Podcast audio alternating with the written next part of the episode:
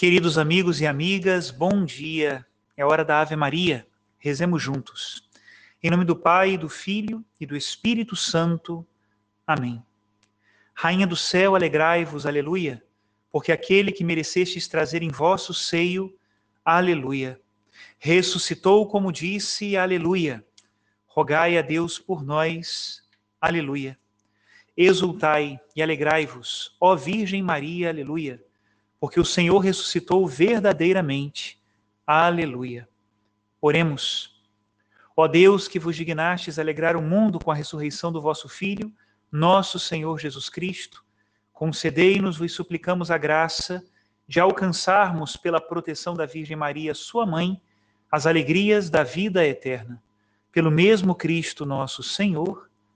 Amém. Ave Maria, cheia de graça o Senhor é convosco. Bendita sois vós entre as mulheres, e bendito é o fruto do vosso ventre, Jesus. Santa Maria, Mãe de Deus, rogai por nós, pecadores, agora e na hora de nossa morte. Amém. Glória ao Pai, ao Filho e ao Espírito Santo, como era no princípio, agora e sempre. Amém. Queridos irmãos e irmãs, hoje é sábado, e um sábado no mês de maio deve ter sempre um gosto especial de devoção à Santíssima Virgem.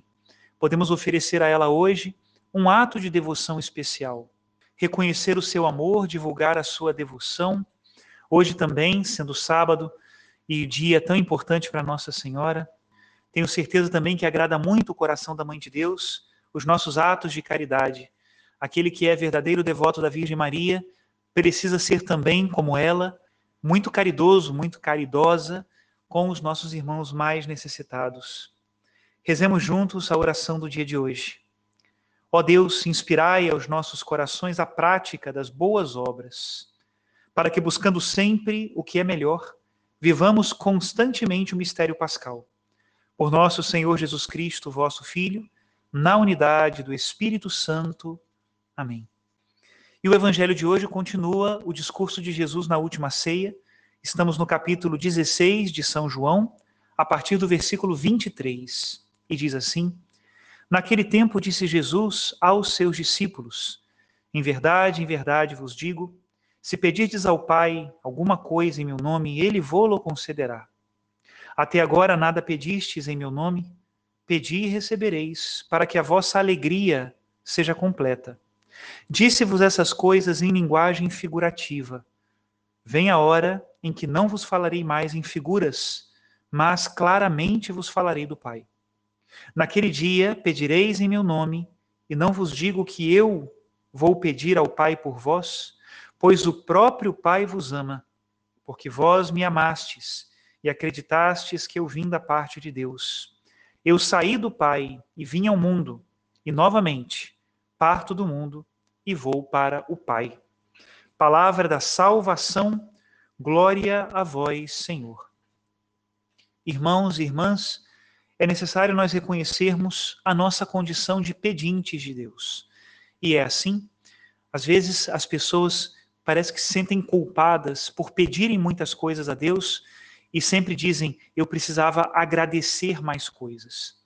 Bom, se entende plenamente esse tipo de pensamento, porque às vezes nós pensamos em Deus como se ele fosse um homem. Mas Deus não é um homem, Deus é Deus. Lógico que nós precisamos agradecer muito a Deus. E uma memória agradecida é o sentimento natural de quem está diante de um Deus que é amor. Porém, isso não significa que nós devemos pedir menos. Precisamos pedir e pedir muito e pedir sempre, por causa da nossa condição de pedintes. Nós somos necessitados e indigentes. E Deus, quando nos concede as graças, não se torna mais pobre. Deus é Deus. E na medida em que Ele nos concede as graças que nós pedimos, também aumenta a sua glória. Deus manifesta o seu amor. Ele se alegra por ver-nos felizes pelas graças que nós pedimos. Agora, o Senhor coloca hoje no Evangelho uma condição: devemos pedir em seu nome. Algumas pessoas traduzem ou interpretam essa passagem do Evangelho como se fosse uma questão mágica. Vou pedir em nome de Jesus, e então tudo o que eu quero se fará. Não é isso que Jesus Cristo nos diz no Evangelho. Se fosse isso, seria uma contradição com tudo o que ele diz no resto do Evangelho.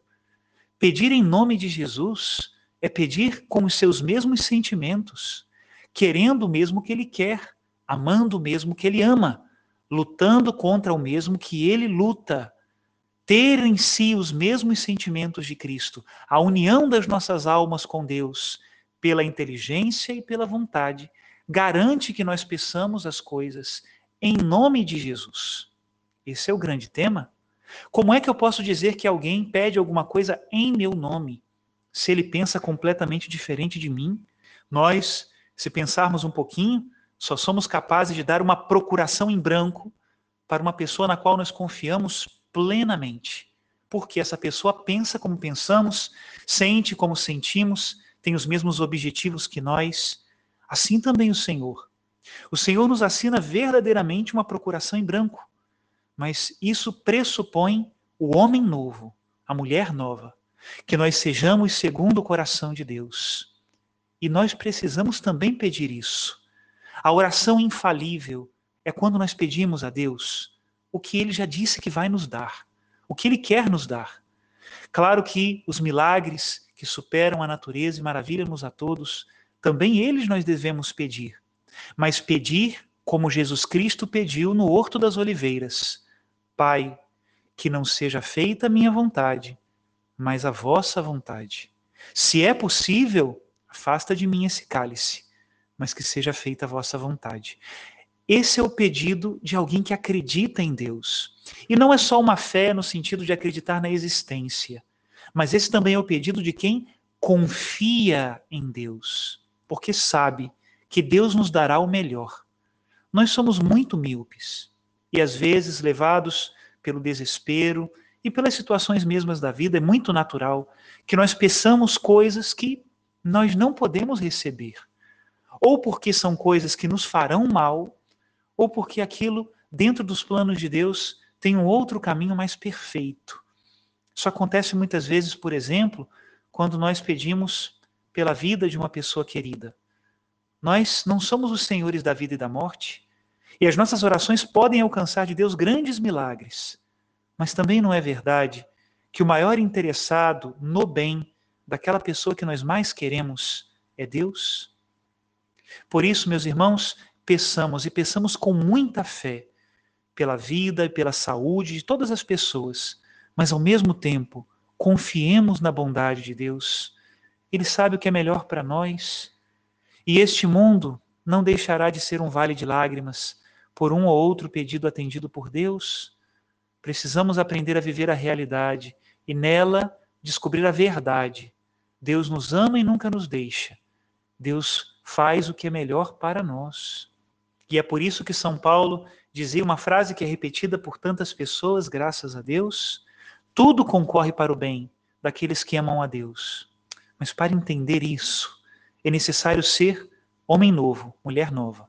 É necessário nós sermos transformados por Deus? Quando não acontece essa transformação, nós paramos lá naquela idade mágica da religião, quando nós acreditávamos que três ou quatro palavras mágicas, três ou quatro pirim-pim-pins, faziam com que a realidade mudasse. Isso é uma ilusão. Magia não existe. O que existe de verdade é um Deus que nos ama e nos concede graças realmente maravilhosas e sublimes, mas nos concede por amor, para o amor, e não cumprindo simplesmente os nossos desejos, que muitas vezes são voluntariosos e egoístas demais. Confiemos no Senhor. Diz o Evangelho de hoje: Pedi e recebereis, para que a vossa alegria seja completa. Hoje também, no segundo dia da nossa novena de Pentecostes, compartilho com todos as reflexões da Beata Helena Guerra para este segundo dia da novena.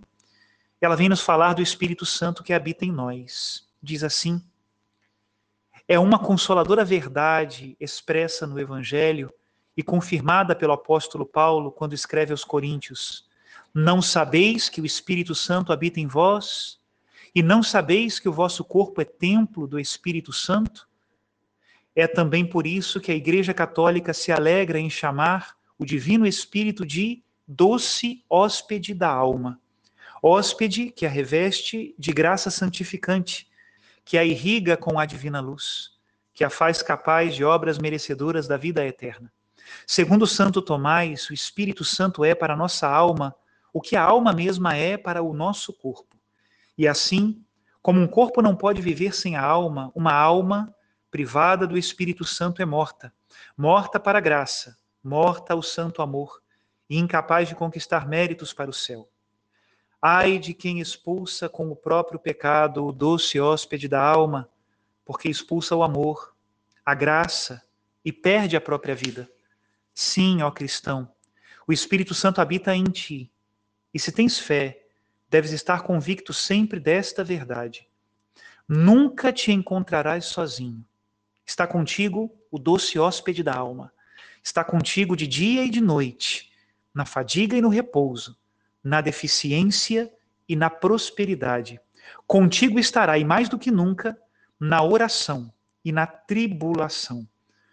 Ah, se tu soubesses te valer da presença de um amigo tão bom e poderoso, se nas tentações, nos perigos e nas angústias te recordasses que possuis o Espírito Santo dentro de ti, e se a ele recorresses prontamente, quando preocupasses teu pequeno coração. Pare o teu pensamento algumas vezes durante o dia na consideração desta dulcíssima verdade. O Espírito Santo habita em mim se pensares assim, não terás apenas alegrias, mas também novas forças para avançar nos caminhos da virtude. Até aqui, o ensinamento da Beata Helena Guerra, essa apóstola do Espírito Santo. Que o Senhor nos abençoe a todos e hoje, sábado, pedimos especialmente pela poderosa intercessão do Imaculado Coração de Maria. Vinde, Espírito Santo, pela poderosa intercessão do Imaculado Coração de Maria e que desça sobre todos nós a bênção de Deus Todo-Poderoso, Pai e Filho e Espírito Santo. Amém.